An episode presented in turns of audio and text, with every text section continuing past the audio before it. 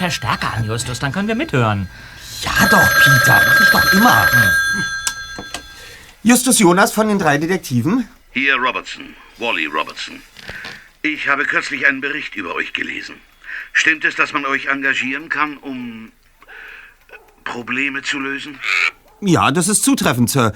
Äh, Darf ich fragen, um was für ein Problem es sich handelt? Das sage ich euch, wenn ihr hier seid. Könnt ihr heute kommen? Wir brauchen eure Hilfe möglichst schnell. Insbesondere die von Bob Andrews. Ah, Im Prinzip wäre das... Äh, Mein Haus befindet sich in den Hollywood Hills. Bennington Road 14. Ihr könnt es quasi gar nicht verfehlen. Kommt doch bitte noch heute Nachmittag vorbei. Ich freue mich. Aufgelegt. Tja, Bob, da benötigt jemand offenkundig die Fähigkeiten eines begabten Rechercheurs. Interessant. Robertson? Wally Robertson? Der Name sagt mir was. Ach. Sag mal, ist das nicht der bekannte Stuntman? Dieser, dieser Zwei-Meter-Typ, der, der in den ganzen berühmten Monsterfilmen dabei war? Äh, wenn wir hinfahren, werden wir es erfahren. Also, auf, Freunde. Ja, worauf warten wir noch? Ja. Äh, du nicht, Blackie. Du bleibst schön hier.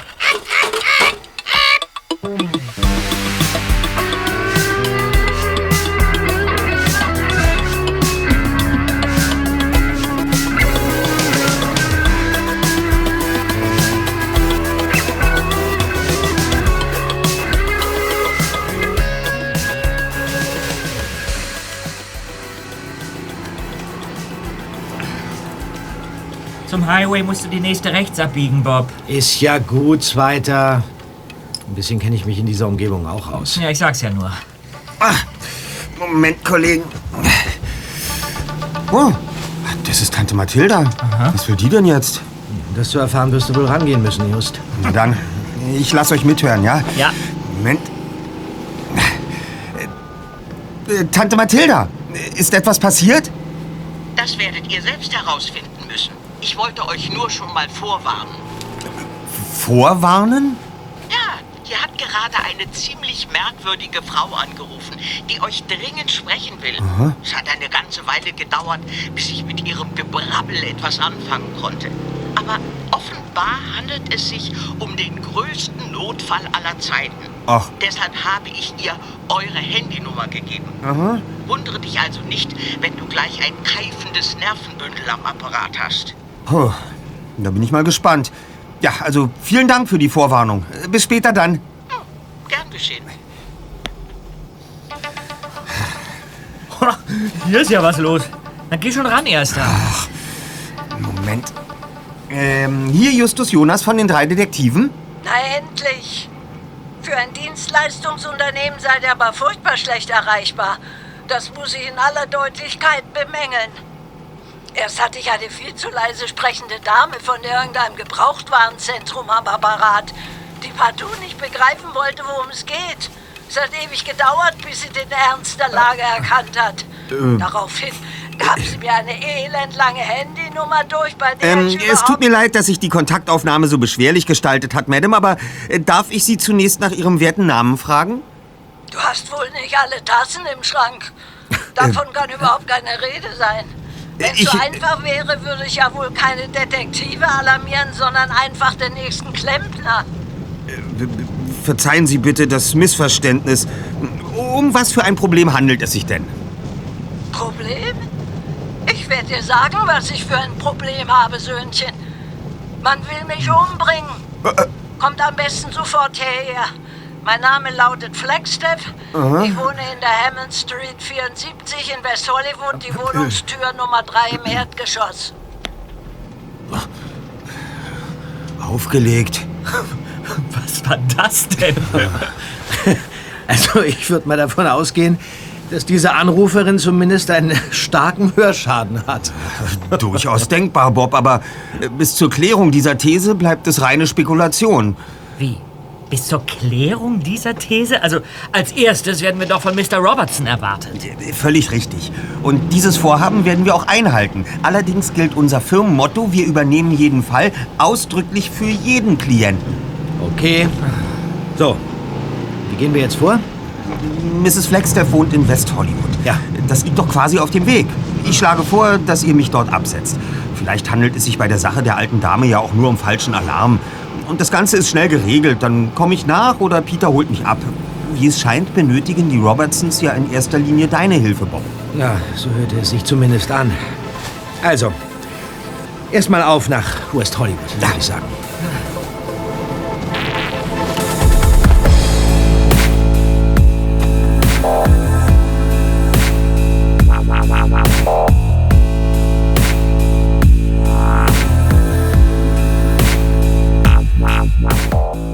Eine Viertelstunde später hatten die drei Detektive ihr erstes Ziel erreicht.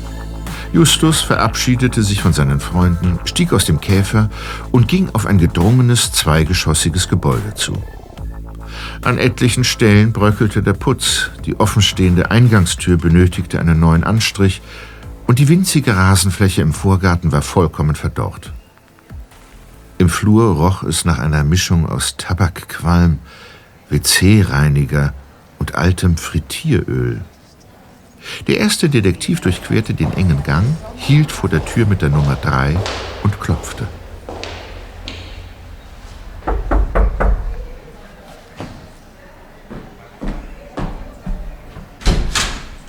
Na endlich. Das hat ja eine Ewigkeit gedauert. Ich dachte schon, ja Gott, wo sind denn die beiden anderen? Was? Ich hatte doch ausdrücklich die drei Fragezeichen bestellt. Für einen Einzelnen ist das Ganze hier viel zu gefährlich. Ich bedauere, Madame, aber meine Kollegen haben einen Termin bei einem anderen Klienten, Was denn für einen Agenten? Willst du mich verkohlen? Nein, äh, Klienten. Es tut mir sehr leid, dass meine Freunde verhindert sind, aber Also- ich versichere Ihnen, dass auch ich allein Sie mit Rat und Tat unterstützen werde. Ähm, äh, für den Anfang wäre es wohl das Beste, wenn Sie mir die Sachlage erläutern würden, damit ich mir ein Bild von der Gefahr machen kann, die Sie belastet. Ah, du willst dir ein Bild machen? Ja, dann herein mit dir, los. Au!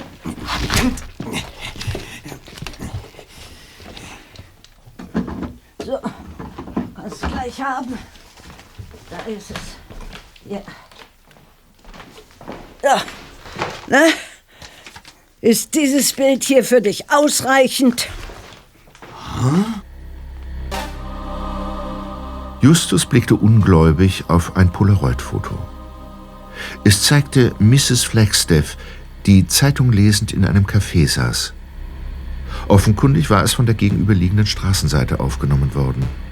Nicht die Szenerie jedoch war es, die den ersten Detektiv alarmierte, sondern das blutrote Fadenkreuz, das direkt auf dem Kopf der Dame gezeichnet worden war. Als unmissverständliche Ergänzung haftete am unteren Rand des Fotos ein aufgeklebter blassgelber Papierschnipsel, auf dem in Computerschrift stand Deine Zeit läuft ab. Das ist in der Tat in höchstem Maße Na, besorgniserregend. Blödsinn. Das sieht doch ein Blinder mit dem Krückstock, dass ich das bin. Ja, ja, Sie haben vollkommen recht. Ähm, wie haben Sie dieses Foto denn erhalten? Na, jemand hat's mir unter der Tür durchgeschoben. Gefunden habe ich's gegen 4 Uhr, aber es kann auch schon eine Weile da gelegen haben. Es ist hier ja ein bisschen unübersichtlich. Aber damit das gleich klar ist, ich bin kein Messi. Ich bin bloß eine leidenschaftliche Sammlerin, das ist alles. Ja, machen Sie sich deshalb keine Gedanken, Madame. Jeder hat eben seine Hobbys. Ja, also, Verstehen Sie mich bitte nicht falsch, aber können Sie mit Gewissheit ausschließen, dass es sich bei der Sache um einen geschmacklosen Scherz handelt? ein Scherz. Ich weiß ja nicht, mit welchen Leuten du Umgang hast. Aber in meinem Bekanntenkreis ist es nicht üblich, sich zum Spaß Morddrohungen zu schicken. Aber jetzt setzen wir uns erstmal. Meine Knie sind schon dick wie Kokosnüsse. Ja, danke. Also, wie sieht's denn nun mit deinen Kumpels aus? Wann holst du die beiden her? Das entscheide ich in Kürze. Darf ich zunächst fragen, ob Sie schon erwogen haben, die Polizei hinzuzuziehen? Och, Polizisten kommen ja nicht ins Haus. Diese Leute stellen ununterbrochen Fragen zu Dingen, die sie überhaupt nichts angehen. Faseln irgendwas von Brandschutz und Sicherheitsbestimmungen. Und zum Schluss hat man Angst, dass sie einem die Wohnung ausräumen. Hat einer Ihrer Nachbarn mal wegen Ihrer, naja, besonderen Sammlung die Polizei informiert? Von wegen Nachbarn. Das war mein zukünftiger Ex-Mann. Dieser alte Mistsack. Ist vollkommen durchgedreht. Hat behauptet, ich würde nur noch in meiner Hochglanzheftchen Traumwelt leben, aus der man mich dringend befreien müsse. Den Kerl habe ich so schnell abserviert. Da hätte sich sogar Liz Taylor noch eine Scheibe abschneiden können. Eine Trennung im Streit also. Liegt das schon länger zurück? nee, das war letzten Monat. Achtkantig habe ich ihn rausgeschmissen. Seither ist er bei seinem Schwager in Torrens untergekrochen. Somit sind die Emotionen noch frisch. Ich hoffe, Sie entschuldigen meine direkte Frage, aber halten Sie es für möglich, dass Ihr Mann aus Rache zu einer solchen Aktion fähig wäre? Tyron, dieser Waschlappen. Nie und nimmer hätte der den Mumm für sowas. Aus Angst, dass ich dahinter komme und ihn dran kriege, würde er glatt einnässen. Das kann ich mir vorstellen. Jedenfalls will ich mit der Polizei nichts zu tun haben.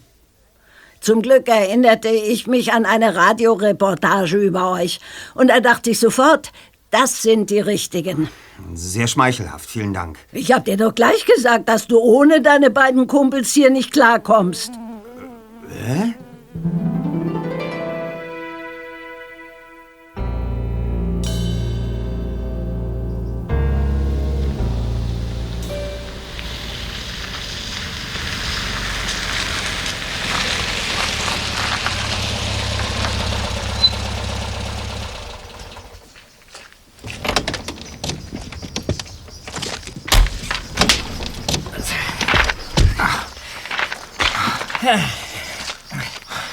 Da sind wir also. Hm. Mann, Wally Robertsons Haus sieht ja beinahe wie eine Festung aus. Ja, eigentlich schräg, oder? Mitten im Herzen von Hollywood und trotzdem vollkommen abgeschottet. Ziemlich gruselig, dieser Riesenbunker. Also, wenn du mich fragst. Los,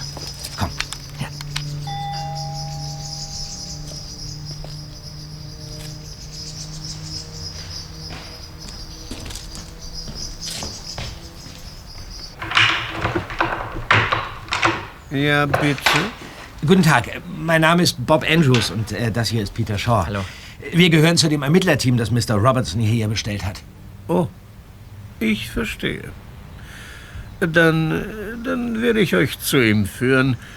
Mein Name ist übrigens Hayward. Ich bin sozusagen der gute Geist des Hauses. Tretet ein. Danke. Sehr erfreut.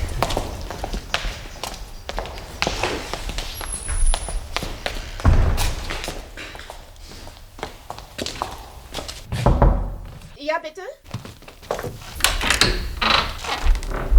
Ich möchte den Herrschaften melden, die Detektive sind soeben eingetroffen. Ausgezeichnet, Hayward. Bitten Sie sie herein. Also, die Herren, bitteschön. Guten Tag, wir... Ihr seid also die, äh, zwei? Fragezeichen? Zwei, äh, zwei von dreien, ja. mein Name ist Bob Andrews und das hier ist mein Kollege Peter Shaw. Unser erster Detektiv Justus Jonas ist wegen eines Termins leider verhindert.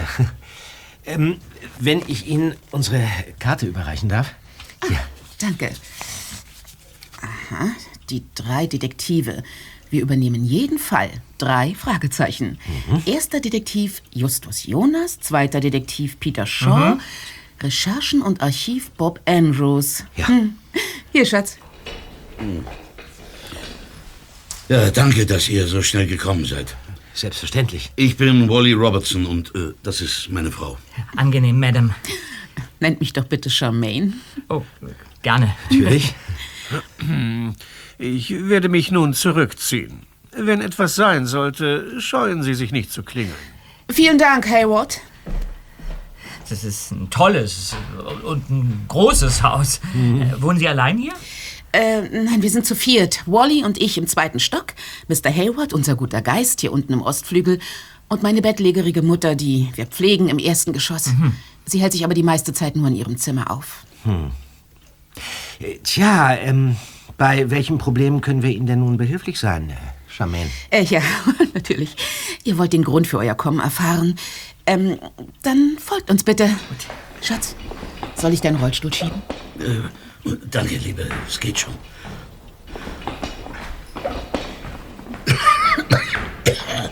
Entschuldigt, mein Asthma macht mir heute zu schaffen. So, hier. Also, ähm, äh, bevor wir diesen Saal betreten, möchte ich etwas vorausschicken. Ja? Mein Mann hat eine außergewöhnliche Leidenschaft, die auf den ersten Blick, naja, ähm, äh, erschreckend wirken könnte. Erschreckend. Äh, wie jetzt? Äh, machen Sie sich keine Sorgen. Also für Ungewöhnliches aller Art sind wir ganz besonders offen. Ah, ja. Na, wenn das so ist, dann werdet ihr hier mit Sicherheit auf eure Kosten kommen. Dann mal rein in die schreckliche Stube. Ja. So. Bitte, nach euch. Himmel!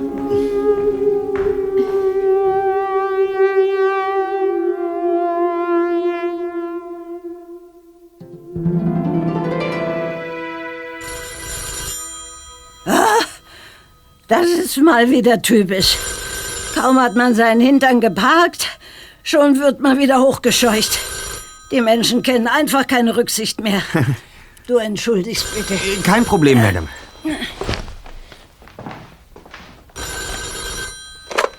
Ja, bitte. Worum geht's denn? Ach, und was habe ich damit zu tun? Soll das ein Witz sein? Damit habe ich nichts zu tun. Wenden Sie sich gefälligst an ihn. Und warum? Darauf können Sie lange warten. Ach, ja, dann kommen Sie nur her. Das hörte sich aber nach gewaltigem Ärger an. Moment.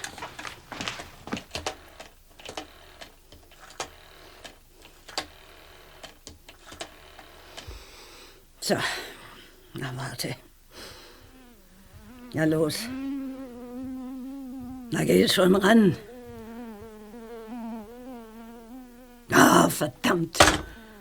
Dieser Dreckskerl. In der Hölle soll er schmoren. Was ist denn passiert? Ja, schön wär's. So naiv wie du wär ich auch gern mal. Ähm, schlechte Neuigkeiten also? Und ob. Jetzt soll ich für meinen wunderbaren Ex auch noch einen gewaltigen Berg Schulden begleichen. Äh, das müssen Sie mir näher erklären, Madame. Ja, kannst du haben. Der Typ am Telefon nannte sich Nick Mintz. Er sagte, er sei Buchmacher in einem Wettbüro am Santa Monica Boulevard und wollte die 6000 Dollar kassieren, die Tyron beim Wetten auf der Pferderennbahn verloren hat. 6000! Ähm, und, und wie kommt der Buchmacher darauf, dass Sie nun das Geld bezahlen sollen? Ja, genau. Ich hab diesem Minz gesagt, dass ich mit den Schulden meines verdammten Ex-Mannes nichts am Hut hab. Aber der Kerl hat nur erwidert, dass er Tyron nicht erreichen kann und sich deshalb an mich hält. Wenn er die 6000 nicht in zwei Tagen auf dem Tisch hat, will er vorbeikommen und mir persönlich die Rübe abschrauben. Das hört sich in der Tat recht übel an. Allerdings. Eine Unverfrorenheit sondergleichen.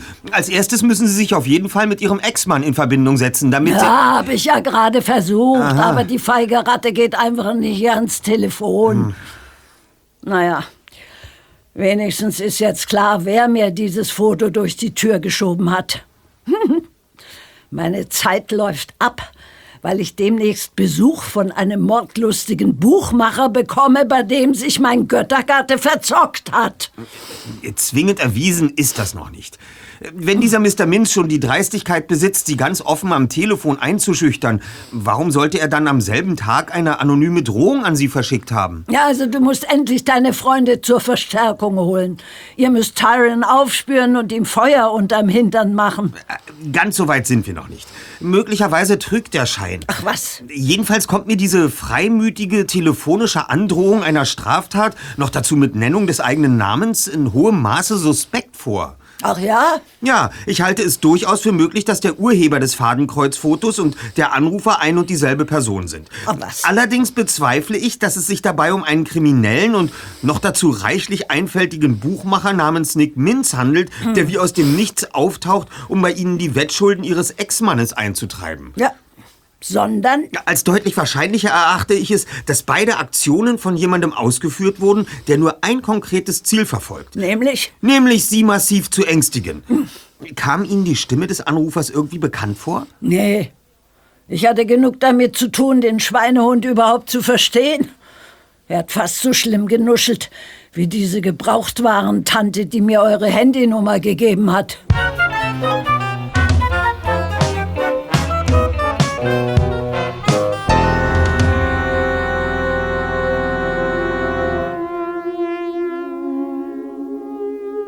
Die bizarre Szenerie, die sich vor Peter und Bob entfaltete, war überwältigend. Die Ausmaße des Raums hätten allein schon ausgereicht, um dem Betrachter Respekt einzuflößen. Es waren jedoch seine Bewohner, die ihn in eine albtraumhafte Welt des Schreckens verwandelten. Dicht an dicht, Podest an Podest tummelten sich Ungeheuer jeglicher Gestalt und Größe.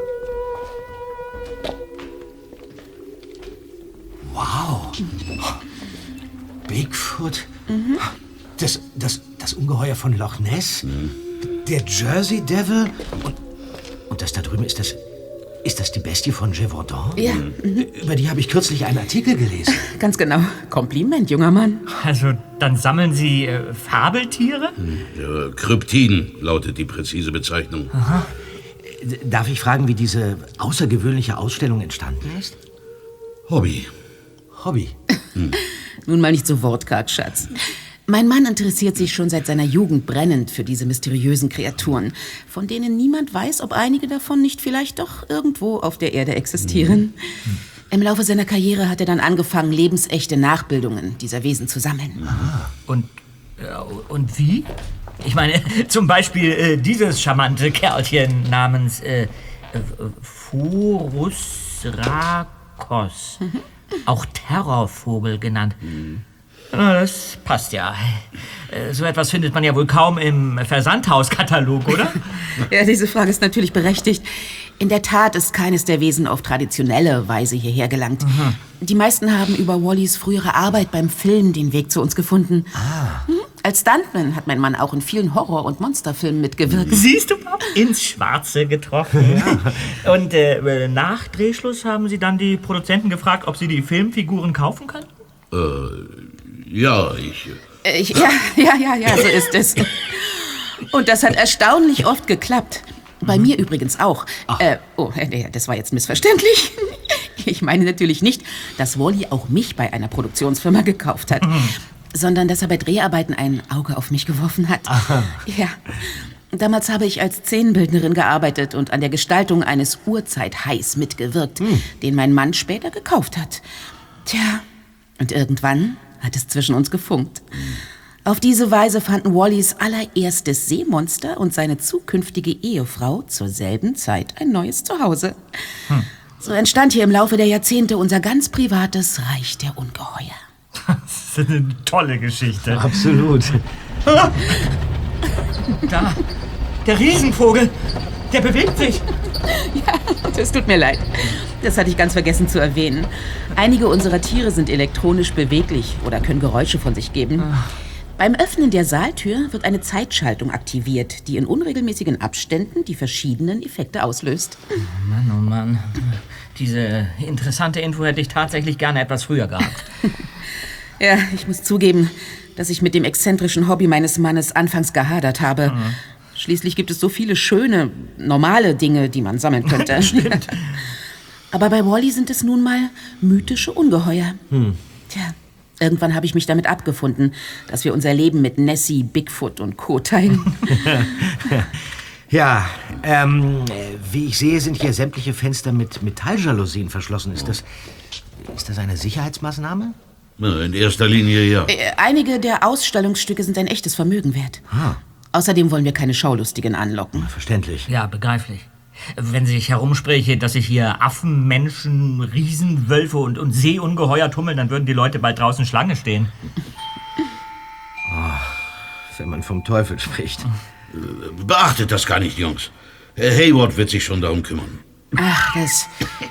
Ach, das ist mit Sicherheit dieser furchtbar penetrante Vertreter für Swimmingpoolbedarf. Ich hatte Hayward die Anweisung gegeben, dem bloß nicht wieder die Tür zu öffnen. Wenn man solche Typen ins Haus lässt, wird man die nicht eher los, bis man irgendeinen Quatsch gekauft hat. Ja, ja, da haben Sie recht. Na, aber jetzt scheint ja wieder Ruhe zu sein. Ja. Daher können Sie uns jetzt endlich auch sagen, was wir für Sie tun können. Äh, geht es etwa um diese Ungeheuer hier? Ja, äh, ja, in der Tat. Es ist nämlich so, trotz der Größe dieses Saals stoßen wir räumlich langsam an unsere Grenzen und ähm, weil Wally mit einem ziemlich sperrigen Neuzugang liebäugelt, müssen wir uns von zwei oder drei älteren Stücken trennen, so leid es uns auch tut. Aha. Und äh, wir sollen Ihnen nun bei dieser äh, Auswechslung helfen. Äh, Nein, nein, nein, nein, nein. Ähm, das wird natürlich ein Speditionsunternehmen erledigen. Schon morgen Vormittag kommt ein Interessent aus Minneapolis zu uns. Er hat einige der Exponate in die engere Auswahl gezogen und wird seine Entscheidung nach der persönlichen Begutachtung treffen. Deshalb habe ich heute mehrere Stunden hier zugebracht, um alles auf Hochglanz zu polieren. Verstehe. Ja. Tja, ja, und da muss es passiert sein. Bei irgendeiner dummen Bewegung muss sich mein heißgeliebtes Smaragdkollier gelöst haben und runtergefallen sein. Ich habe es nicht wiedergefunden. Ah, ja, und nun, nun möchten Sie uns beauftragen, das Kleinod zu suchen. Ja, wir sind kürzlich auf einen Zeitungsartikel mit Fotos von euch gestoßen. Deshalb wissen wir, dass ihr überaus findige Spürnasen seid. Na super. Ja. Sehr, sehr schmeichelhaft. Darf ich Interesse halber fragen, warum Sie keine ortsansässigen Detektive engagiert haben? Ja, weil wir keine normalen Detektive benötigen, sondern euch. Wir brauchen sozusagen ganz besondere Detektive. Jugendlich und, äh, von schmaler Statur. Also, äh, das verstehe ich jetzt nicht ganz. Wie könnte unsere Größe oder unser Gewicht denn relevant für die Suche nach, nach Ihrer Halskette sein? Die Erklärung ist denkbar einfach. Die Podeste habe ich alle schon abgesucht. Ohne Erfolg. Deshalb befürchte ich, dass mein Collier durch eine Ritze oder einen Belüftungsspalt in eine der Tierfiguren hineingefallen ist, als ich auf meiner Leiter an ihnen herumgeputzt habe. Ah, Jetzt, jetzt begreife ich. Also im schlimmsten Fall befindet sich das Schmuckstück im Inneren einer der Figuren, Ja. die der Interessent kaufen will. Ja. Äh, deshalb äh, müssen wir die Halskette unbedingt vor der Abholung finden, damit sie nicht für immer verloren geht. Genau. Für die schmalen Wartungsluken bin ich einfach zu groß. Hayward hingegen ist zu füllig und mein Wally im Rollstuhl kann da natürlich erst recht nicht helfen. Gut. Entschuldige, Wally. Gut, und äh, darum äh, werde ich das jetzt übernehmen. Ja, großartig. Ähm, wie viel Zeit bleibt uns denn, bis die Stücke abgeholt werden? Sobald der Käufer seine Entscheidung getroffen hat, kann der Abtransport sehr schnell gehen. Deshalb baten wir euch ja um möglichst rasches Kommen. Ja, dann äh, sollten wir sofort starten. Ha. Eins ist jedenfalls jetzt schon klar. Äh, dieser Auftrag gehört definitiv in die Kategorie Sonderfall. Immerhin kann ich später mal behaupten, im Bauch des legendären Nessie gewesen zu sein. ja. Okay.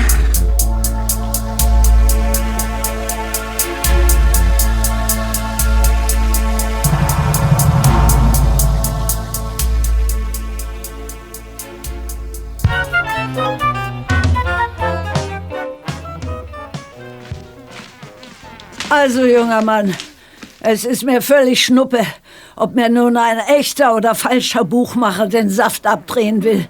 Wichtig ist doch bloß, dass du so schnell wie möglich rausfindest, welches Scheusal dahinter steckt. Ich dachte, am besten wäre es... Also alarmierst du jetzt endlich deine zwei Kumpel? Oder willst du warten, bis ich bei der nächsten Aktion tatsächlich den Löffel abgebe? Ich versichere Ihnen, Madame, nichts läge mir ferner, als Sie einem unnötigen Risiko auszusetzen. Zunächst hätte ich aber noch ein paar Fragen zu dem Foto. Natürlich ohne Strohhalm. Die halten mich doch sonst für blemblem. Ganz recht. Können Sie vielleicht zeitlich eingrenzen, wann dieses Bild entstanden ist? Na, du bist vielleicht ein Witzbold. Dieses Café befindet sich hier in meiner Straße. Wie soll ich das denn eingrenzen, wenn ich da jeden Vormittag meinen doppelten Moccacino trinke? Und diese Jacke trage ich auch immer, wenn ich ausgehe. Das Bild könnte also von heute, gestern oder aus dem letzten Jahr stammen. Hm, verstehe. Leider ist der Ausschnitt zu klein, um weitere Einzelheiten zu erkennen. Und der unbekannte Fotograf hat uns auch nicht den Gefallen getan, sich in der Schaufensterscheibe zu spiegeln. Und wie willst du nun weiter vorgehen? Lassen Sie mich kurz nachdenken, Madame. Der erste Detektiv ließ seine Blicke durch das Wohnzimmer gleiten, in dem Mrs. Flagstaff allen möglichen Plunder angesammelt hatte, der sich an einigen Stellen bis zur Decke türmte. Und dann entdeckte er ein Notebook mit angeschlossenem Tintenstrahldrucker, das auf einem Klapptisch neben dem Bücherregal stand. Aus dem Einzug dieses Druckers ragte Papier, das dieselbe blassgelbe Farbe hatte wie der Schnipsel mit der Drohung, deine Zeit läuft ab. Augenblicklich brach in Justus Kopf ein Gedankensturm los. War es tatsächlich denkbar, dass es überhaupt keinen rachsüchtigen Täter gab, sondern dass Mrs. Flagstaff selbst den ganzen Vorfall inszeniert hatte? Justus Blick fiel auf einen selbstgebastelten Fotokalender, der ihm gegenüber an der Wand hing. Auf dem aufgeklebten Bild war Mrs. Flagstaff zu erkennen, die in einer überraschend liebevollen Geste ihren Arm um einen etwas jüngeren, recht korpulenten Mann mit Halbglatze legte. Aus den nahezu identischen Kinnpartien und einigen weiteren körperlichen Übereinstimmungen schloss Justus, dass es sich um Schwester und Bruder handeln musste. Nicht das Geschwisterpaar war jedoch verantwortlich für seine Aufregung, sondern das als prachtvolle Kulisse dienende Gebäude im Hintergrund, dessen Hausnummer und das Straßenschild im Vordergrund. Bennington Road.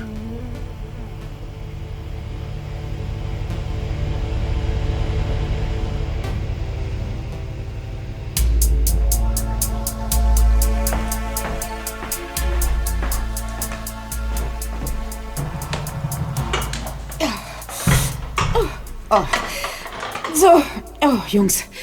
Mit dieser Klappleiter kommt ihr besser auf die Podeste hinauf. Hm. Ähm, und dieses Seil könnt ihr vielleicht auch gut gebrauchen. Hier. Ja, gut. Eigentlich benutzen wir dieses Stahlkabel für die Aufhängung unserer Flugwesen. Aber ähm, möglicherweise kann es euch beim Abseilen im Inneren der Ungeheuer von Nutzen sein. Ah, sehr vorausschauend. Bob kann sich das eine Ende am Gürtel befestigen und falls er mal festhängt, kann ich ihn vom anderen Ende aus herausziehen. Ja, sehr tröstlich. Ja, trotzdem würde ich auf irgendwelche Hängepartien lieber verzichten.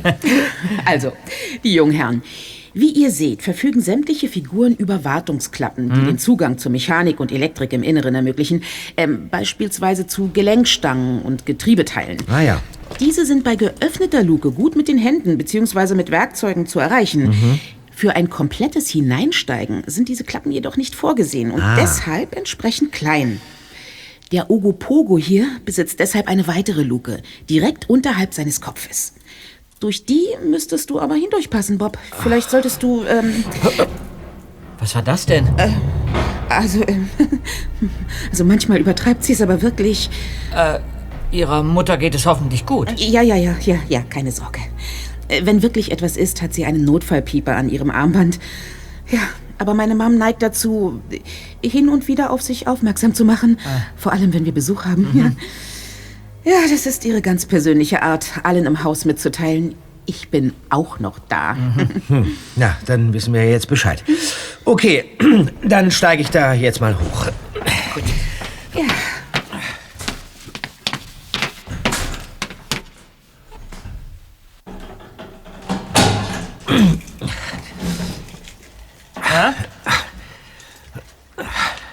Und? Siehst du das Collier irgendwo? Erstmal die Taschenlampe einschalten. Hm. Fehlanzeige. Also bleibt's dabei. Ich muss da wohl rein. Okay. Oh, ist das Jetzt bin ich mal gespannt. Und? Alles in Ordnung bei dir? Ja, aber natürlich ist alles in Ordnung. Ich hänge hier nur zu meinem Vergnügen rum, um die interessante Technik zu studieren. Aua. So. Jetzt bin ich unten. Großartig, mein Junge. Ich hoffe, du wirst schnell fündig. Was ist das denn? Äh, Charmaine? Ja? Wissen Sie, ob sich irgendwann mal jemand auf oder an diesem Seeungeheuer verletzt hat? Äh, verletzt? Nicht, dass ich wüsste. Warum fragst du? Weil ich glaube, dass ich getrocknetes Blut entdeckt habe. Blut? Äh, k- könnte es nicht sein, dass es sich äh, schlicht um Farbe handelt? Die könnte damals beim Anstrich doch versehentlich durch einen Fugenspalt ins Innere getropft sein. Sieht aber gar nicht nach... Moment mal. Moment mal, da ist noch was anderes. Mal schauen. Haha. Kann es sein, dass die Blutfleck-Theorie sich gerade erledigt hat? Ja, ich habe den Stiel von einem Lolli gefunden, der hier irgendwann mal reingefallen und bei großer Hitze geschmolzen sein muss. Spontan tippe ich auf Cola-Geschmack. Und nein, das werde ich jetzt nicht per Zungentest feststellen. Also, eins ist sicher, ich, ich habe mich noch nie dermaßen über einen ekligen alten Cola-Lolli gefreut. Ja, heißt das, ähm, ihr könnt weitermachen? Also, was mich angeht, ich bin als Schlupfkrabbler inzwischen so richtig warm gelaufen. Ich sehe mir jetzt noch schnell den Hintern von diesem äh, Otto-Lotto-Dings an und dann, dann geht's ab ins nächste Ungeheuer.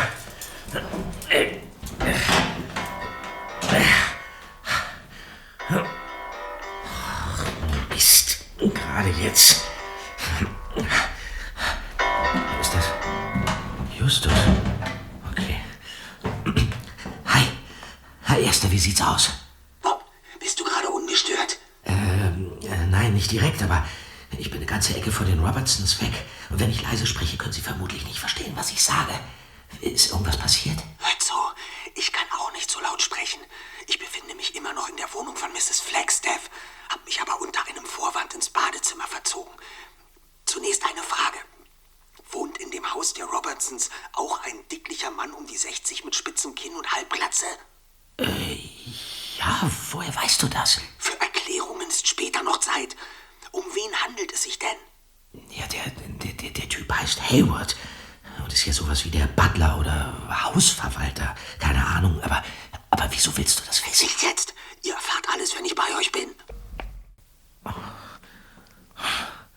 Was war das denn jetzt? Bob? Ja, Bob, gibt's irgendein Problem? Problem? Nein, nein, alles in Ordnung. Äh, Das war, das war nur unser Freund Justus mit einer Frage.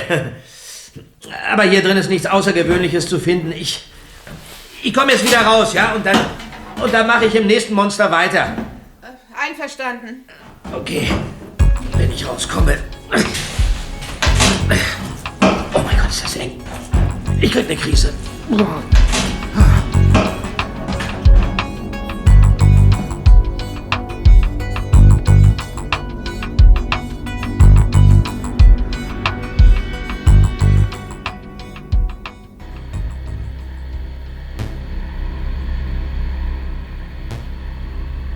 Das kurze Telefonat mit Bob hatte Justus Verdacht endgültig zur Gewissheit werden lassen.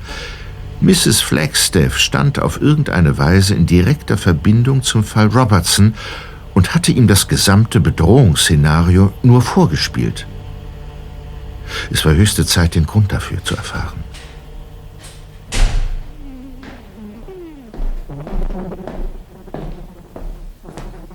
Da bin ich wieder. Das ging ja schnell. Hoffentlich hast du dir auch anschließend die Hände gewaschen. Selbstverständlich. Und mit denen werde ich Ihnen nun auch das Handwerk legen, Mrs. Flagstaff. Hä? Oder soll ich Sie mit Ihrem Mädchennamen ansprechen, Miss Hayward? So heißt schließlich auch Ihr Bruder, mit dem Sie diese ganze Posse hier ausgeklügelt haben. Ich hab's ja gleich gesagt, dass diese behämmerte Idee nie und nimmer funktioniert. Aber auf mich hört ja keiner. Und welche Idee genau? Ja, aus heiterem Himmel ruft mein Bruder mich heute Nachmittag an. Mit der idiotischen Bitte, eine Rasselbande namens die drei Fragezeichen hierher zu locken und mit irgendeiner spannenden Detektivgeschichte auf Trab zu halten. Und ich, treue Seele, erfülle Dwight diesen Wunsch auch noch. Ich verstehe. Doch dann musste Ihr Bruder feststellen, dass sein Plan nur zum Teil aufgegangen war. Nach dem Eintreffen meiner beiden Freunde in der Robertson Villa telefonierte er deshalb ein zweites Mal mit ihnen und forderte sie dazu auf, die Sache noch zu dramatisieren, damit Peter und Bob doch noch umkehren. Das muss man sich mal vorstellen. Statt eines Nick Mintz hatten sie also ihren Bruder Dwight Hayward am Apparat. Ja. Und anschließend tischten sie mir die schnell ersonnene Zusatzgeschichte mit dem gewalttätigen Buchmacher auf, verbunden mit der ständig wiederholten Forderung, ich solle endlich meine beiden Kollegen nachkommen lassen. Alles nur Show also. Aber warum dieses ganze Theater? Ich habe keinen blassen Schimmer. Aber Ihr Bruder muss Ihnen doch einen Grund dafür genannt haben, warum er uns unbedingt von der Villa fernhalten will. Nee, kein Wort. Hat diese merkwürdige Bitte Sie nicht irritiert? Oder zieht Ihr Bruder solche Nummern häufiger ab? Also bin ich hier die Auskunft oder was? Also. Fragt Dwight doch selber, was dieser Hokuspokus soll. So. Und jetzt stöpsel ich das Telefon ab und hau mich ins Bett. Von diesem ganzen Quatsch habe ich endgültig die Schnauze gestrichen voll.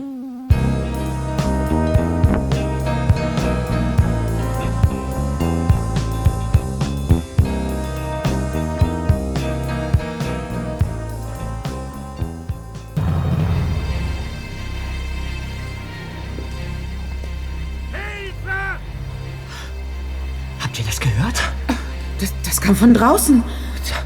Da ist irgendwas passiert. Ja, los, komm. Ja.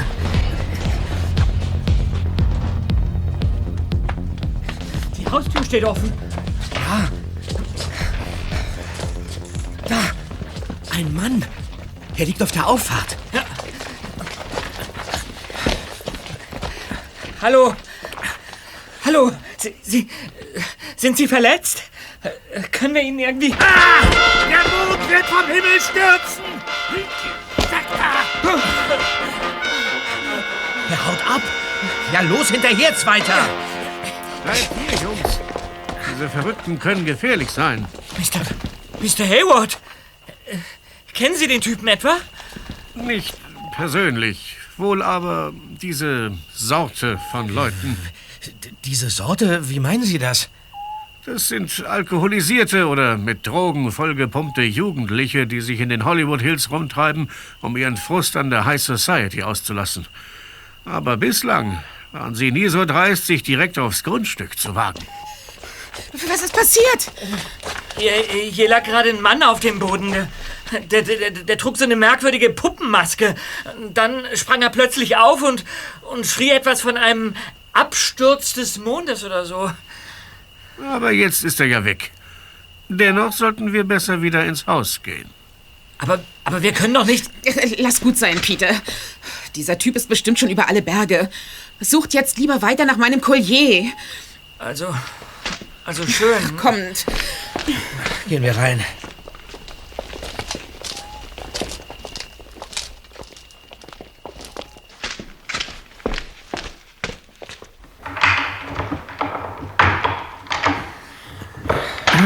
Wenn Sie gestatten, Madame, ziehe ich mich wieder in mein Zimmer zurück. Ja, gehen Sie nur, Hayward. Und äh, wir suchen weiter, Peter, komm. Aha.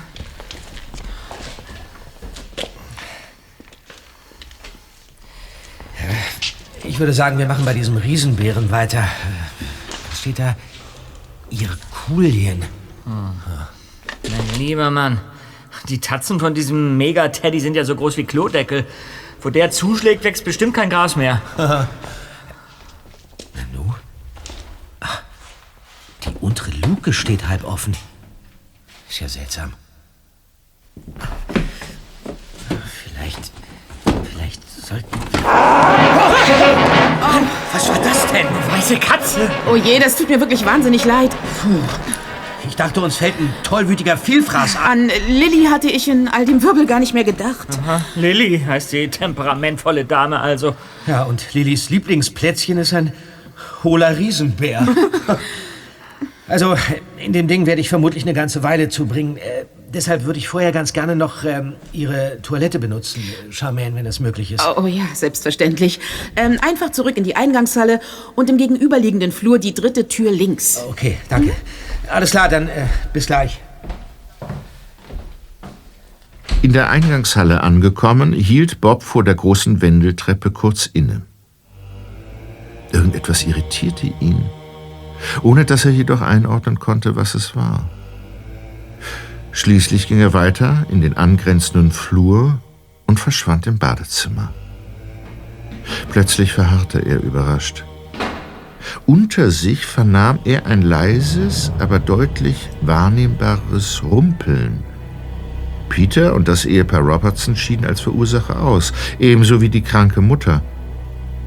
Der rätselhafte Mr. Hayward hatte also offensichtlich seinen Standort gewechselt, nach unten in den Keller.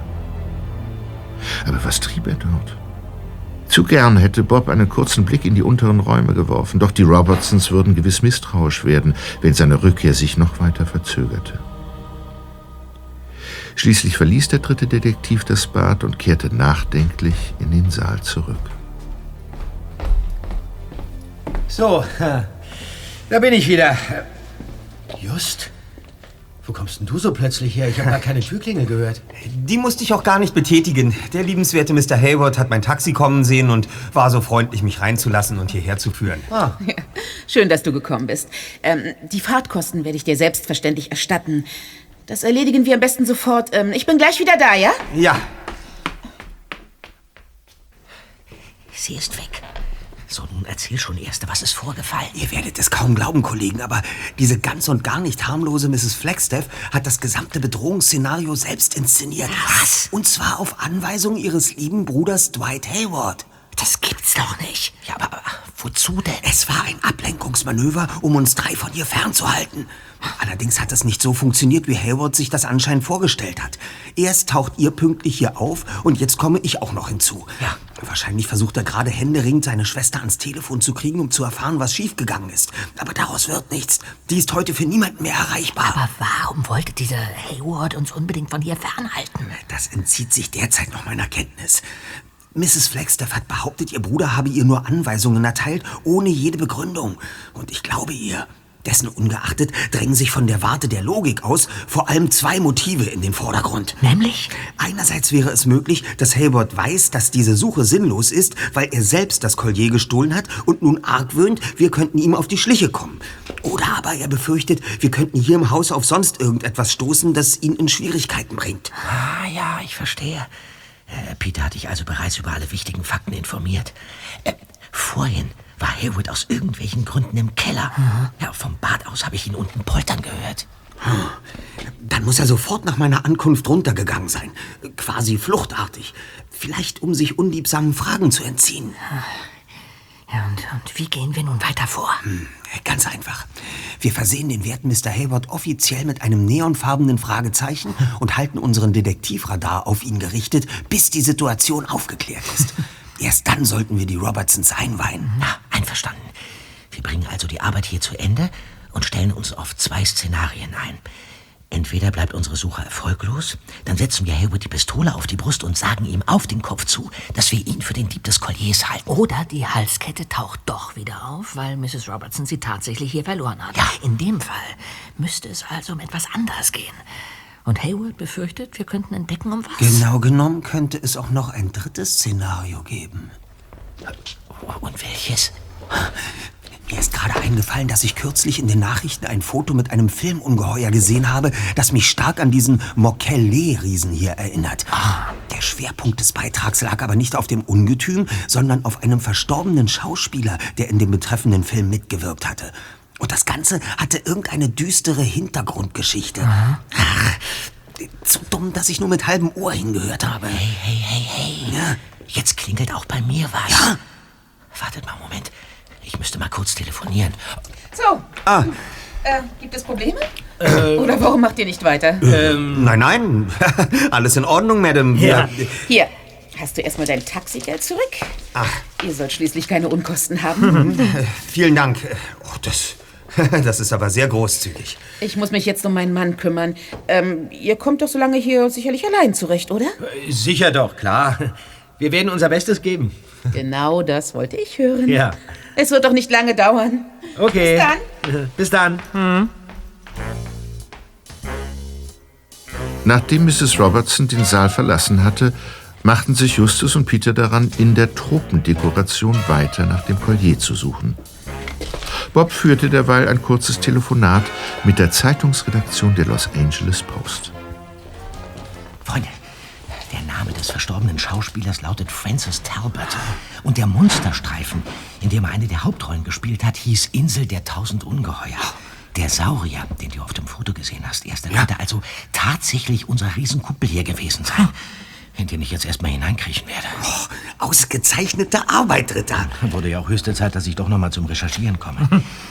Die düstere Hintergrundgeschichte, die du meinst, das sind äh, Gerüchte über Talbots Verstrickungen mit der organisierten Kriminalität, also Erpressung, Geldwäsche, Drogenhandel und so weiter. Aber das ist noch nicht alles. Insel der tausend Ungeheuer ist nämlich nicht wegen der spektakulären Trickeffekte in die Filmgeschichte eingegangen, sondern wegen des plötzlichen Verschwindens von Francis Talbot. Wie? Talbot, Talbot ist verschwunden? Ja, so ist es.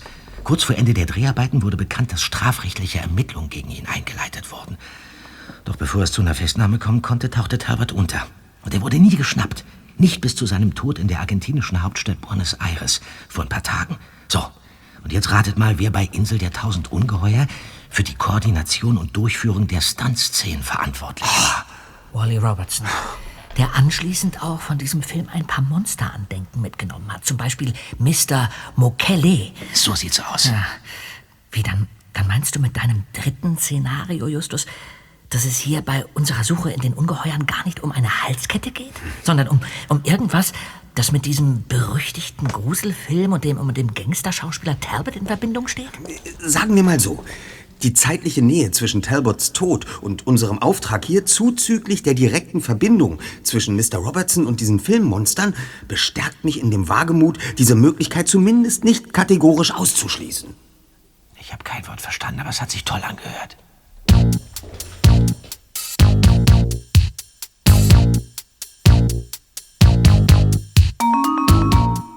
Wenig später verkündete der dritte Detektiv, dass der Rumpf des Mokele-Monsters ebenfalls halskettenfreie Zone war. Mit neuer Energie wegen der unerwarteten Wendung in ihrem Fall arbeitete sich Bob, flankiert von Justus und Peter, von Ungeheuer zu Ungeheuer durch den Kryptosaal. Währenddessen erfuhr nun auch Justus von dem Vorfall mit dem unheimlichen Maskenmann auf der Auffahrt der Villa. Echt verrückt. Und darüber hinaus auch in hohem Maße unlogisch. Wenn dieser Typ sich tatsächlich nur hier oben herumtreibt, um die High Society zu ärgern, warum schmeißt er dann nicht einfach aus sicherer Entfernung ein Fenster ein, sondern legt sich wie auf einem Präsentierteller direkt vor die Eingangstür und schreit um Hilfe? Naja, Menschen verhalten sich eben nicht immer logisch. Ja, und außerdem hatte Hayward ja vielleicht recht mit seiner Vermutung, dass der Kerl schon äh, einiges an Alkohol oder, oder Drogen intus Ja, hat. genau. So, so. Diese Vermutung hat unser Mr. Hayward geäußert. Ja, hat er. So, die jungen Herrschaften, da sind wir wieder. Es erübrigt sich wohl zu fragen, ob ihr inzwischen erfolgreich wart, oder? Äh, leider bisher nicht die geringste Spur von einem Collier, Charmaine. Ja, und so leid es uns auch tut, Madame, in Kürze müssen wir die Suche für heute abbrechen, sonst gibt es Ärger mit unseren Familienvorständen. Aber wir kommen morgen so früh wie möglich zurück, um Ihr Schmuckstück noch vor dem Eintreffen des Interessenten zu finden. Ist das okay für Sie? Ach, das, das ist wirklich bedauerlich. Ich hatte so sehr gehofft, dass ich das Collier heute wieder bekomme. Ja, wir verstehen Ihre Enttäuschung, aber irgendwann müssen wir eben nach Hause. Also, also wenn das eine Honorarsache ist, können wir über alles reden, Jungs. Hier geht es nicht um Geld, Mrs. Robertson. Wir haben schlicht und einfach einen langen Heimweg nach Rocky Beach und... Äh, Oh, ach, Entschuldigung, der Vibrationsalarm meines Handys. Ich muss kurz das Gespräch entgegennehmen, ja? Entschuldigt mich bitte. Natürlich. Moment. Justus, Ja? äh, äh, vielleicht darf ich dich in der Zwischenzeit kurz mit Mr. Robertson bekannt machen. Ah, Aber sicher doch. Ähm, guten Abend, Sir. Ich bin Justus Jonas und freue mich... Äh, Verschwindet von hier so schnell ihr könnt. Flieht aus diesem Irrenhaus. Mr. Robertson, geht es Ihnen nicht gut? Ich weiß ja nicht, um was es hier geht, aber sollten wir nicht besser Ihre Frau... Das ist nicht meine Frau. Was? Ich habe sie nie zuvor gesehen. Diese Wahnsinnige und ihre schrecklichen Männer haben uns überfallen. Der elende Hayward hat sich bestechen lassen. Er macht mit denen gemeinsame Sache. Und meine Charmaine wird irgendwo da unten im Keller gefangen gehalten. Was? Hört mir genau zu. Ihr müsst dieses Ding noch heute Nacht finden. Sonst tun sie meiner Frau was Furchtbares an. Und keine Polizei. Die haben irgendetwas an meinem Rollstuhl angebracht. Wenn auch nur ein einziger Polizist hier auftaucht, werden wir alle... Da bin ich wieder. Zu spät. Jetzt kommt ihr hier nicht mehr raus. Entschuldigt vielmals, aber den Anruf musste ich annehmen. Ähm, das war der Interessent. Er wird schon morgen früh um 7 Uhr hier eintreffen. Wäre es unter diesen Umständen nicht doch möglich, dass ihr noch etwas länger bleibt? Das äh, ist in der Tat eine gravierende Ausnahmesituation Ja. und ein solch besonderer Fall rechtfertigt besondere Maßnahmen. Was meint ihr, Kollegen? Ähm, ja, äh, da, da, hast, da hast du sicherlich recht, Justus. Ja, so machen wir es. Ja, d- großartig. Wunderbar. Das werden wir euch nie vergessen, ihr Lieben. Tja, dann sollten wir jetzt ein paar Telefonate tätigen. Nur zu, die Herren. Nur zu.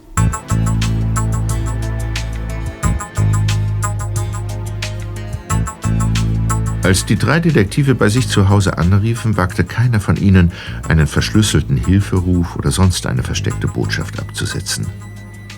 Zu stark halten Mr. Robertsons furchtbare Worte in ihnen nach. Zu groß war das Risiko, dass ihm und der echten Charmaine etwas angetan wurde, wenn plötzlich Rettung eintreffen würde. Wie erwartet verliefen alle drei Anrufe erfolgreich. Anschließend setzten die Jungs ihre Suche fort.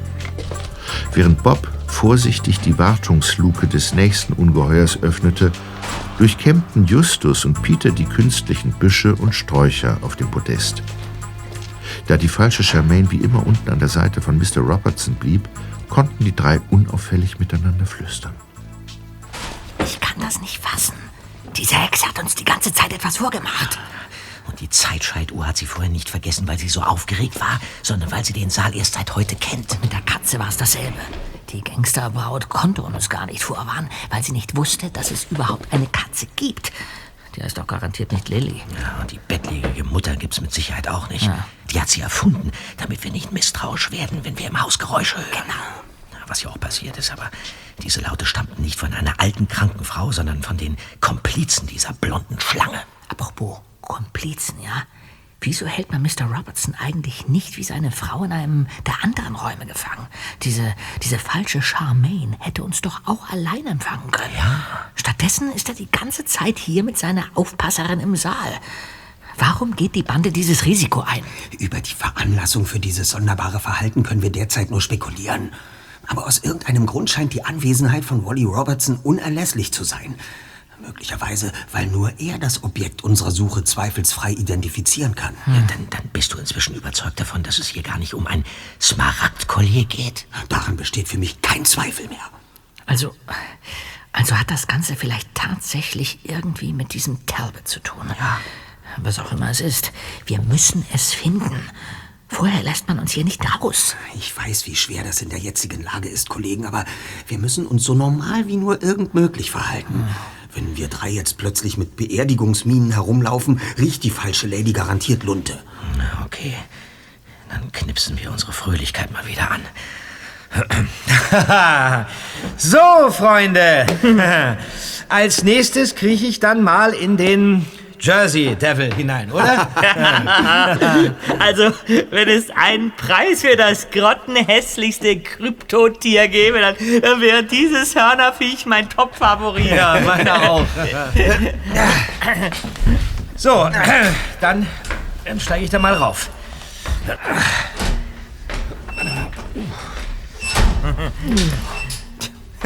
Und?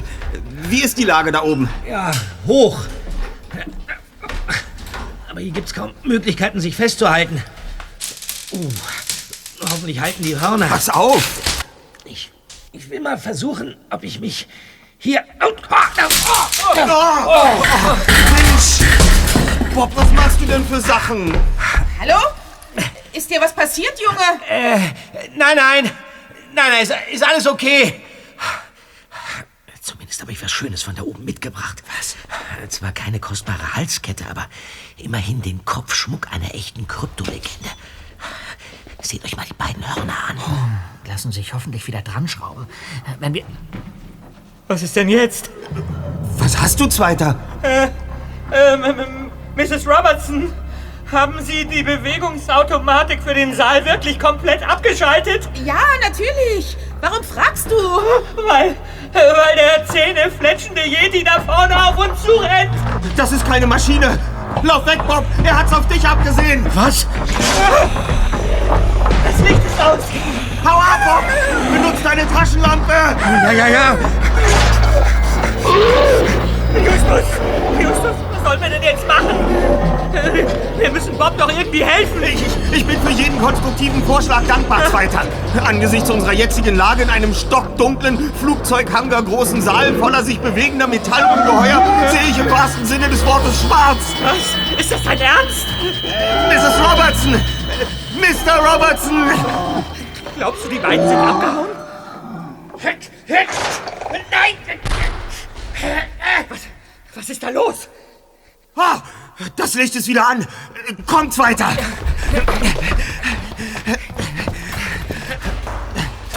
Bob, ist dir was passiert? Nein, mir ist nichts passiert. Aber, aber der Yeti, der, der hat mich ordentlich durchgeschüttelt. Ein höchst unangenehmer Zeitgenosse. Da, hört ihr's? Die drei Typen sind weg. Drei? Wie, meinst du damit? Jetzt nicht. Die falsche Charmaine muss das nicht mitbekommen. Äh, Mr. und Mrs. Robertson. Da ist doch Mr. Hayward. Oh, diese widerlichen Paparazzi. Das ist doch das allerletzte. Was? Paparazzi? Ja, aber ja. Dieses Pack versucht schon seit Jahrzehnten Privatfotos von uns in dem Monstersaal zu machen. Ich habe ganz deutlich die Kamera erkannt, die der Yeti in seiner rechten Hand hatte. Aber nun wollen Sie doch sicher die Polizei hinzuziehen, Madame. Immerhin haben diese Leute schweren Hausfriedensbruch begangen. N- n- Nein, das, das bringt doch jetzt nichts mehr. Diese Aasgeier werden ihre Bilder morgen so oder so drucken. Egal, ob wir dagegen vorgehen oder nicht. Eine solche Tortur kann ich meinem geliebten Wally nicht antun. Seit seiner Querschnittslähmung ist er außerordentlich stressanfällig. Ah, das verstehe ich natürlich vollkommen, Mrs. Robertson. Ja, dann ähm, sollten wir diesen unsäglichen Zwischenfall am besten abhaken und in den Saal zurückkehren. Mr. Hayward wird dafür sorgen, dass die Tür jetzt fest verschlossen wird äh, und bleibt. Sehr wohl. Gehen wir schon mal vor, Kollegen.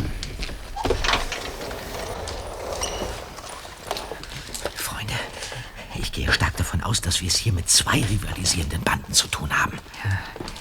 Und das waren eben wirklich drei Typen? Ja, das waren drei. Einer mit Clownsmaske hatte sich im Garderobenschrank versteckt. Und von draußen kam ein Mann mit Puppenmaske. Ja, Bestimmt dieser Kerl, der uns schon vorhin draußen beehrt hat. Plus Yeti macht das drei. Und ich weiß auch, wie die hier ins Haus gekommen sind. Na, dann raus damit. Der verrückte Vorfall auf der Zufahrt. Das war nichts anderes als ein Ablenkungsmanöver. Der Yeti und der Kerl mit der Clownsmaske hatten sich vermutlich direkt neben der Eingangstür im Gebüsch versteckt. Und als Peter mit dem Mann vor dem Haus beschäftigt war, sind sie ungesehen reingehuscht und dann ab in den Schrank. Von wo aus der Yeti später heimlich in den Saal schlich. Ja, ja, ja. Das kann gut sein. Und irgendwann gab der Yeti dem Clownstyp dann ein Signal. Der huschte daraufhin zur Saaltür und bediente die Schaltung. Dann zog er sich auf seine ursprüngliche Position in den Schrank zurück und wartete auf seinen Komplizen. Der sich in dem darauffolgenden Chaos im Saal auf mich stürzte, um mir mein Fundstück abzunehmen. Ja, er muss die Trophäe vom Jersey Devil von weitem wohl für das kostbare Etwas gehalten haben, nachdem wir die ganze Zeit suchen. Ja, aber was mich wundert, ist, dass sich bei dem ganzen Lärm gar keiner aus der Bande der falschen Mrs. Robertson hat blicken lassen. Die müssen doch auch gemerkt haben, dass da was nicht stimmt. Ich kann mir darauf auch keinen Reim machen, aber dafür weiß ich endlich, um was es hier die ganze Zeit geht. Zumindest mehr oder weniger. Ja, nämlich? Der Yeti hat mich nachdrücklich dazu aufgefordert, ihm das verdammte Band zu geben. Was denn für ein Band? Ha, wohl kaum ein Band im Sinne einer Schnur. Mit Blick auf die mutmaßliche Verbindung zu Talbot wird es sich sicher eher um ein Aufnahmeband handeln, sei es Ton oder Film. Und dieses ominöse Aufnahmeband will die Gruppe der falschen Charmaine unbedingt in ihren Besitz bringen. Ja, aber auch die drei maskierten Typen haben davon Wind bekommen und wollten das Band auf eigene Faust rausschaffen. Das misslang aber, weil ich es noch gar nicht gefunden hatte. Kein Wunder, dass der Yeti so stinksauer war. Trotz dieser beunruhigenden neuen Fakten werden wir am ursprünglichen Plan festhalten. Wir finden das Ding und händigen es unserer Gastgeberin aus. Ja, und was dann? Ein Aufnahmeband ist schließlich kein Smaragdkollier. Ich gehe fest davon aus, dass diese Gangsterbraut ihr raffiniertes Theaterstück bis zum Ende durchgeplant hat. Also wird sie auch eine gute Begründung aus dem Hut zaubern, warum wir nach dem Fund des Bandes die Suche abbrechen sollen. Anschließend ziehen wir uns zurück und versuchen Hilfe für Mr. Robertson und seine gefangen gehaltene Ehefrau zu organisieren. Dann hoffe ich in unser aller Interesse. Was hast du? Freunde, gerade ist mir klar geworden, was mir heute im Flur so merkwürdig vorgekommen ist, ohne dass ich genau wusste, was es war. Ja, und wenn es das bedeutet, was ich glaube, dann brauchen wir ganz schnell einen neuen Plan.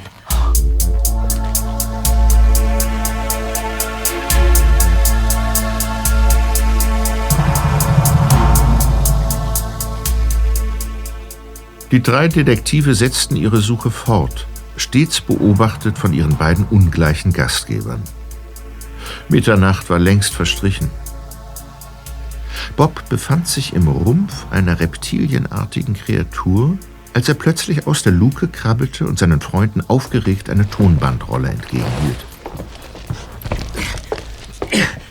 Ich habe ich hab das Ding tatsächlich gefunden. Ha, Seht mal, hier, auf der Rolle, da klebt ein kleines Etikett. Ja, ein paar unleserliche Nummern.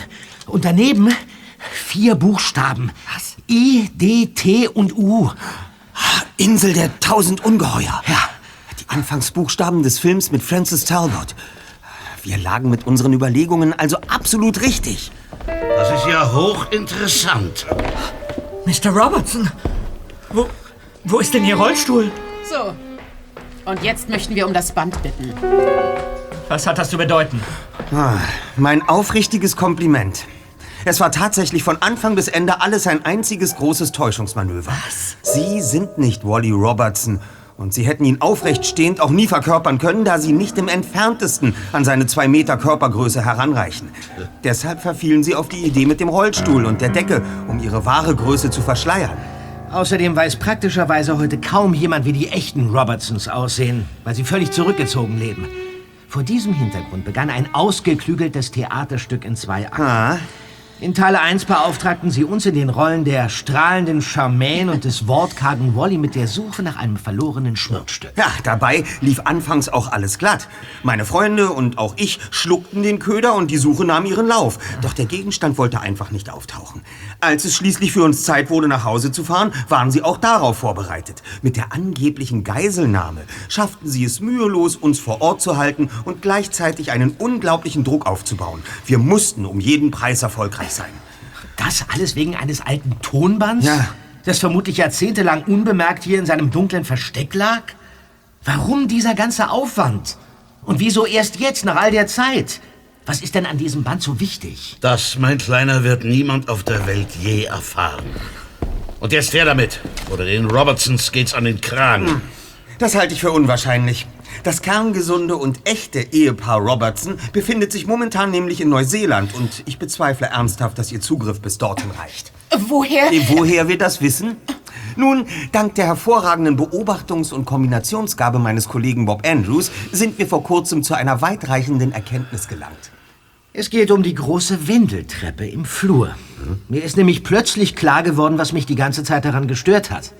Sie verfügt nicht über einen Treppenlift. Und trotzdem haben Sie bei unserer Begrüßung behauptet, dass Sie und Ihr Mann im zweiten Stock wohnen. Ganz genau. Wie aber hätte er als Querschnittsgelähmter darauf kommen sollen? Mhm. Bei Ihnen Huckepack, Madame? Aber um uns hundertprozentige Sicherheit über die echten Robertsons zu verschaffen, telefonierte ich heimlich in einem der Echsenwesen. Ein Fernsehkollege von Peters Vater gab mir einige sehr interessante Informationen. Unter anderem, dass Wally zurzeit mit seiner Frau auf einer Neuseelandreise ist und sich momentan lediglich ihr Angestellter Hayward in der Villa befindet. Damit war die Sache klar. Und nur eine einzige ihrer Aussagen entsprach der Wahrheit. Nämlich die, dass Hayward sich hat bestechen lassen. So erhielten sie problemlos Zutritt zu dieser Villa. Dank des Schweigegelds fügte sich Hayward in seine Rolle. Ja. Als sie dann aber plötzlich die Bombe mit der angeblichen Geiselnahme hochgehen ließen, waren wir so sehr auf die falsche Charmaine und ihre Bande fixiert, dass wir eine bedeutsame Frage zunächst völlig aus den Augen verloren. Nämlich, warum sollte Ihr Verbündeter, Mr. Hayward, versuchen, uns von der Villa wegzulocken, obwohl Sie uns hier dringend für die Suche brauchten? Genau das hat er nämlich getan. Die Antwort war einfach und überraschend zugleich. Hayward mag ja ziemlich abgebrüht sein, aber Als er mitbekam, dass wir drei in dieses Gangsterhaus geholt werden sollten, meldete sich dann doch sein schlechtes Gewissen. Also versuchte er, uns mit Hilfe seiner Schwester von hier fernzuhalten. Bekanntlich vergebens. Dieser elende Verräter. Sprach die betrogene Betrügerin. Dass Mr. Hayward dieses Ablenkungsmanöver nicht aus Eigeninteresse inszeniert hat, sondern um uns zu schützen, wurde uns allerdings erst bewusst, als wir sein widersprüchliches Verhalten neu einordneten. Daraufhin ließ ich mir von der Auskunft Haywards Privatnummer geben und rief ihn heimlich an. Ich legte sofort die Karten auf den Tisch und sagte ihm, dass der gesamte Coup gescheitert ist. Aber, dass wir ihm die Möglichkeit geben, halbwegs heil aus der Sache rauszukommen. Das alles tat ich natürlich erst, nachdem ich die Polizei informiert hatte. Her mit den Das hätten Sie wohl gerne. Ihr Miesen! Ihr Miesen! Und Sie, Madam, Sie lassen Ihr Handy mal schön stecken. Ihre Crew wird auf keinen Alarmruf reagieren. Gerade eben habe ich eine vereinbarte Nachricht abgeschickt, damit Hayward den Polizisten vorm Haus grünes Licht gibt. Los, Männer, durchsucht die gesamte Villa. Jawohl, so wird's gemacht. Tja, Sie hätten bei Ihrem brillanten Theaterstück eben nicht außer Acht lassen sollen, dass sich das Wesentliche oftmals nicht auf der Bühne, sondern hinter den Kulissen abspielt.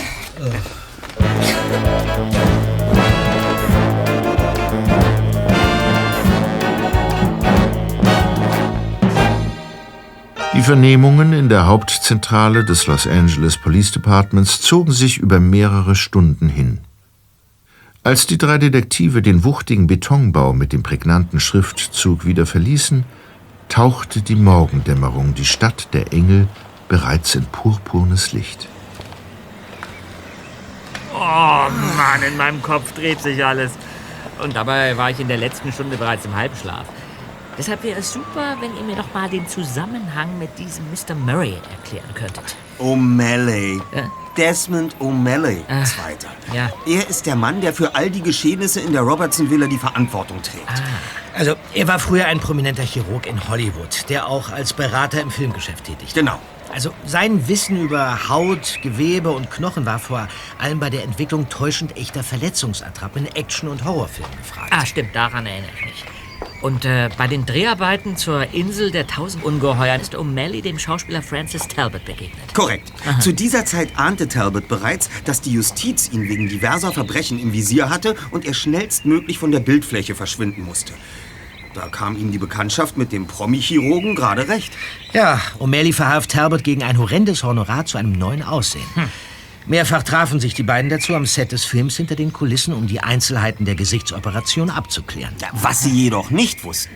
Eines ihrer Geheimgespräche wurde unbeabsichtigt von dem Tontechniker Floyd Galveston mitgeschnitten, der gerade ein vermeintlich defektes Gerät testen wollte. Der junge Mann erkannte sofort die Sprengkraft dieser Aufnahme und stopfte die Tonbandrolle ins nächstbeste Versteck. In die Wartungsluke eines der Filmmonster, die direkt nebenan im dunklen Requisitenlager herumstanden. Okay.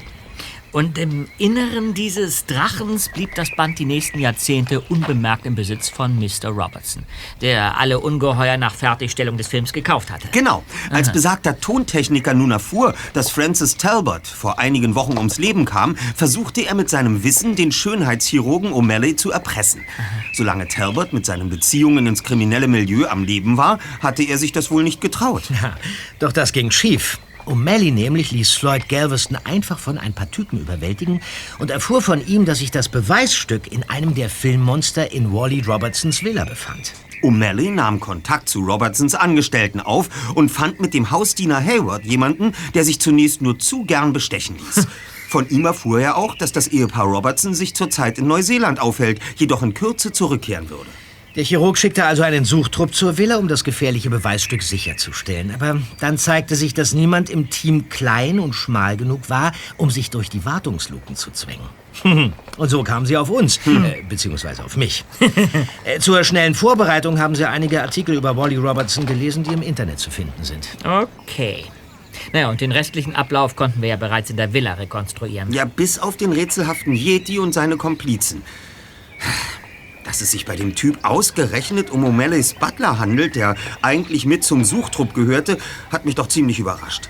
Er sollte sich in seiner Schneemensch-Verkleidung als unsichtbarer Wächter im Saal postieren, um in brenzligen Situationen eingreifen zu können.